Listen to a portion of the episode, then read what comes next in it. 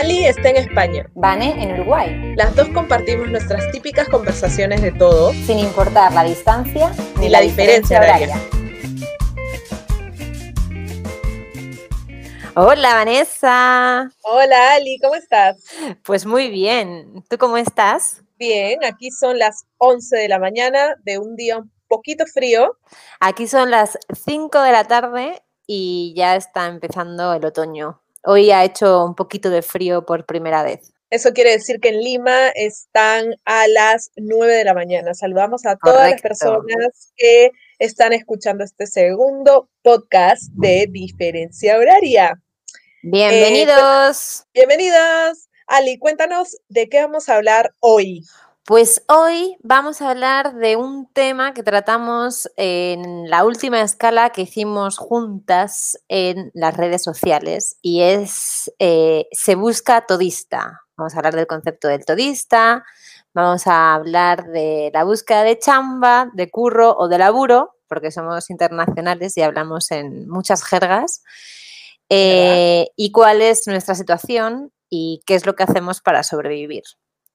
Y sobre todo, lo que queremos saber es si ustedes también se sienten identificados con lo que nos está pasando a nosotras, ¿no? Eh, la idea es un poco compartir nuestras experiencias, pero también saber si ustedes se identifican. Ali y yo hemos denominado en esta búsqueda exhaustiva de trabajo a, que las empresas están buscando a los famosos todistas. Así que hoy vamos a hablar sobre estos todistas. Eh, igual sería bueno contar eh, por qué estamos buscando el trabajo, ¿no? Tanto Ali como yo nos fuimos de una situación de confort, de seguridad, eh, ya acostumbradas a un estilo de vida y un estilo de trabajo interesante en Lima para nuevos territorios en donde nos toca empezar de cero y buscar un trabajo, ¿ok? Em, antes de, esto, sí es bueno poner en contexto que obviamente estamos en una situación de pandemia en donde todos los países del mundo en cuestión laboral creo que se han visto perjudicados, ¿no? Aquí en el Uruguay eh, la tasa de desempleo está alrededor de 10.5% y en España de cuánto, Ali? Pues del 16%, una barbaridad en realidad. O sea, hay muchísima gente que está desempleada, especialmente jóvenes de menos de 30 años hay una gran, hay una gran tasa de desempleo. ¿Y qué es lo que tú puedes como evidenciar eh, en, e, o, qué es lo que has visto evidenciado en esta búsqueda de trabajo? Bueno, yo creo que es como muy diferente, como bien dices, veníamos de una situación de confort muy, muy evidenciada en, Lima y, y, creo que hay como una diferencia súper grande entre la búsqueda de trabajo en Perú y la búsqueda de trabajo en España, que es lo que yo conozco. Eh, y luego, pues me gustaría que tú también dieras como tu opinión de tu búsqueda de trabajo en Uruguay. En España, más allá de la situación de pandemia en la que estamos, que evidentemente se ha visto reflejada un montón en, eh, en, la oferta de, de trabajo y tal, eh, de hecho, también hablamos de un artículo sobre eso, de, por qué los países como España, Perú o incluso Uruguay viven del turismo y se, se ha visto afectado un montón por la pandemia porque no pueden venir personas de otros países. Bueno, pues al final yo siempre he dicho como que en España, entre comillas, está todo hecho. Entonces, hay una barrera para poder crecer profesionalmente y eso en países como Perú no se ve tan reflejado todo lo contrario, creces profesionalmente mucho más rápido, tienes la posibilidad de posicionarte eh, a nivel eh, profesional mucho más rápido.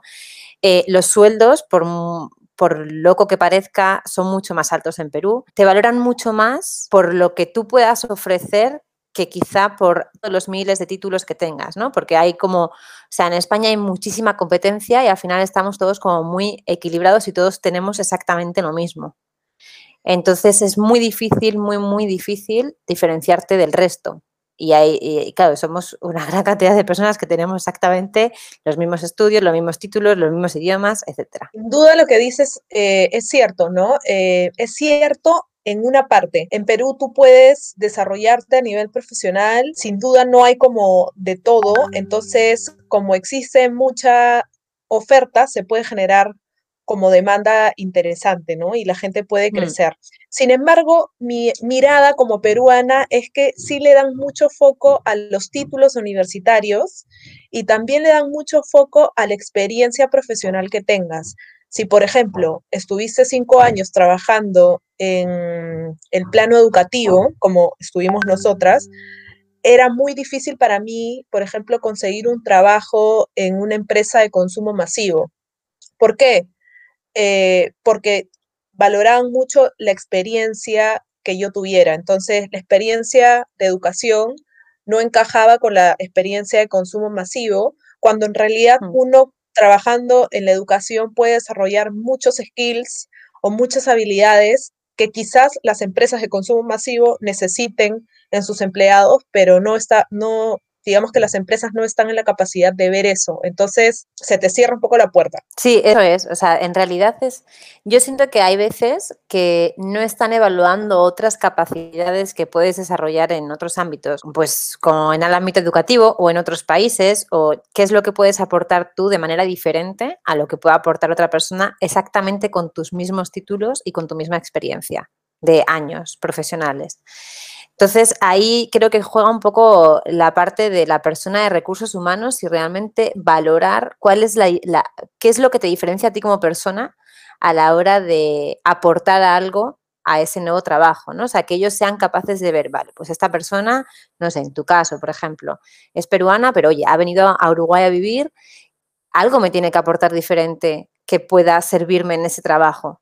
O sea, ya simplemente el hecho del interés de moverse de su casa, de su zona de confort, a una zona en la que está lejos de esa zona de confort, debe ser algo interesante que tú les puedas aportar, ¿no? O sea, como que eso se debería tener también en cuenta en las empresas, no tanto los títulos, no tanto la experiencia, sino también el interés, la actitud de la persona. Sin embargo, no hay gente que pueda ver eso en, en los candidatos.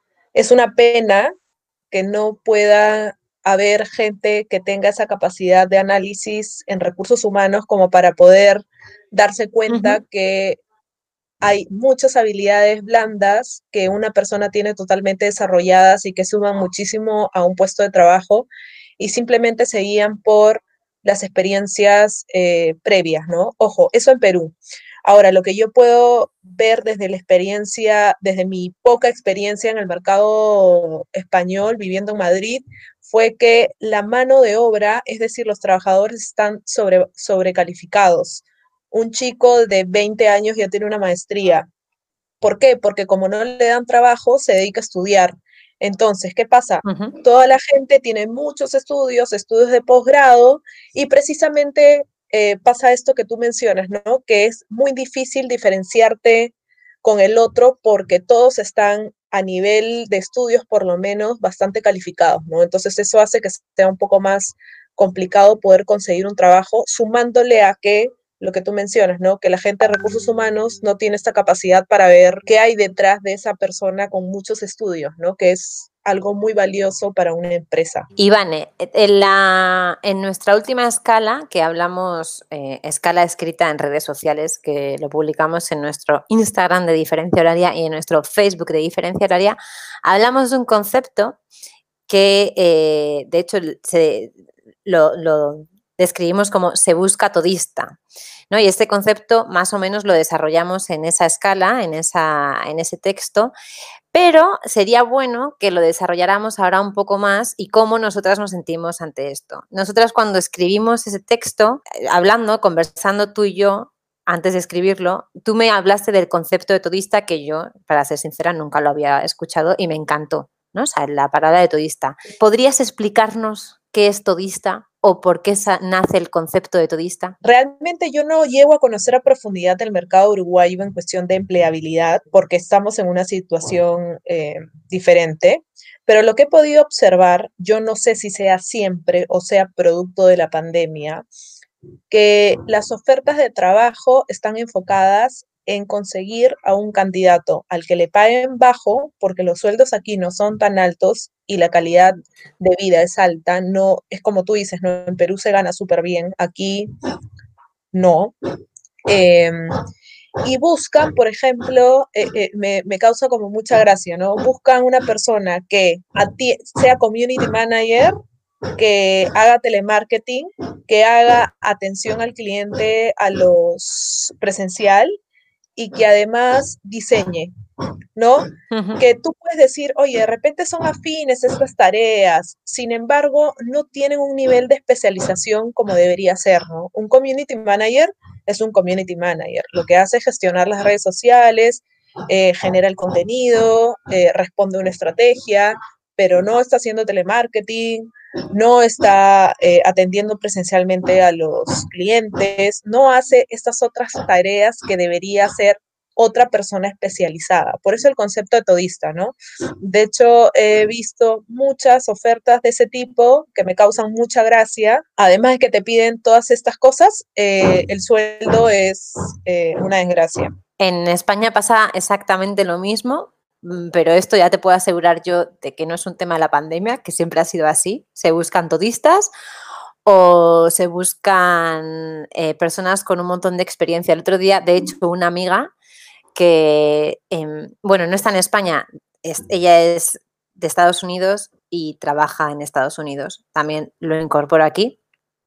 Eh, cuando publicamos el tema del todista, ella me dijo, bueno, yo me dedico a la data science y piden experiencia de esto antes de que existiera el concepto, ¿no? O sea, como me estás pidiendo una experiencia de, a lo mejor de años que no existía el concepto, ¿por qué me estás pidiendo esa experiencia?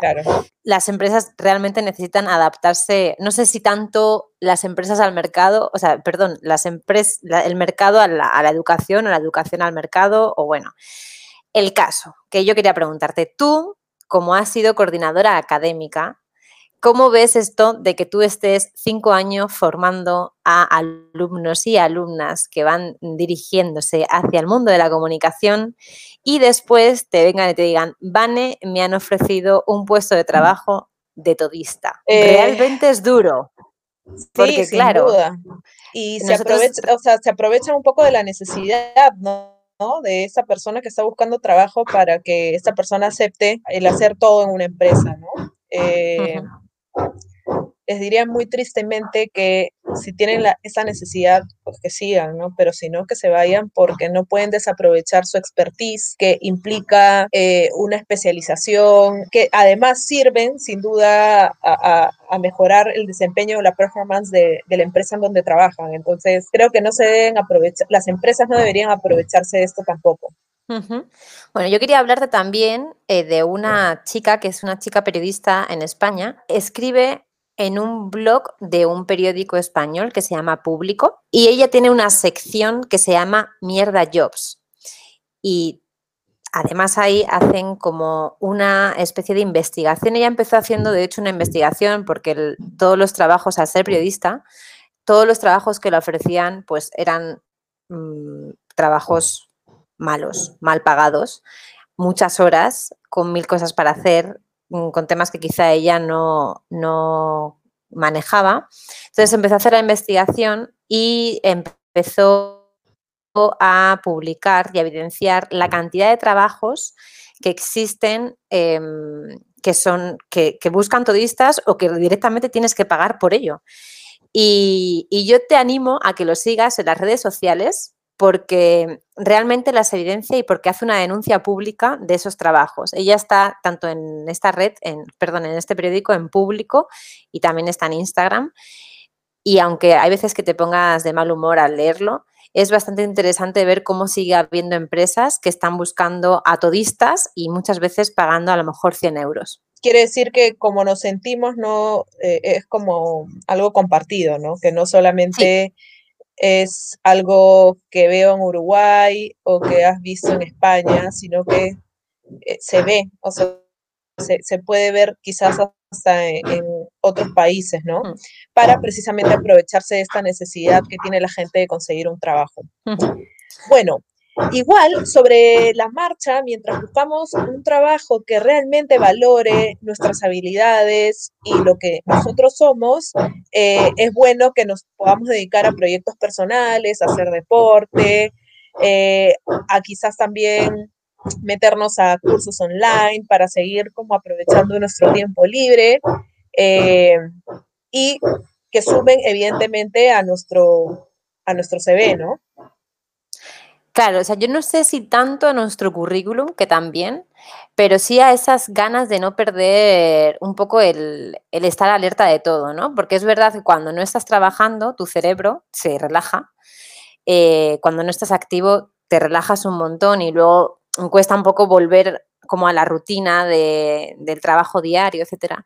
Entonces creo que sería, bueno, de hecho nosotras lo hacemos, creo que es como una súper recomendación que hacemos a nuestros oyentes, em, que realmente se, hagan proyectos personales, el típico proyecto que te gustaría hacer cuando estás trabajando pero no tienes tiempo. Evidentemente que no mm, requiera muchos recursos económicos, eh, pero nosotras en este caso bueno, pues cada una tenemos nuestros proyectos personales, mm, tenemos diferencia horaria, nació diferencia horaria precisamente también por eso. Y me gustaría que me hablaras también de algún proyectillo que llevas por ahí que no estás contando conmigo. Cuéntamelo.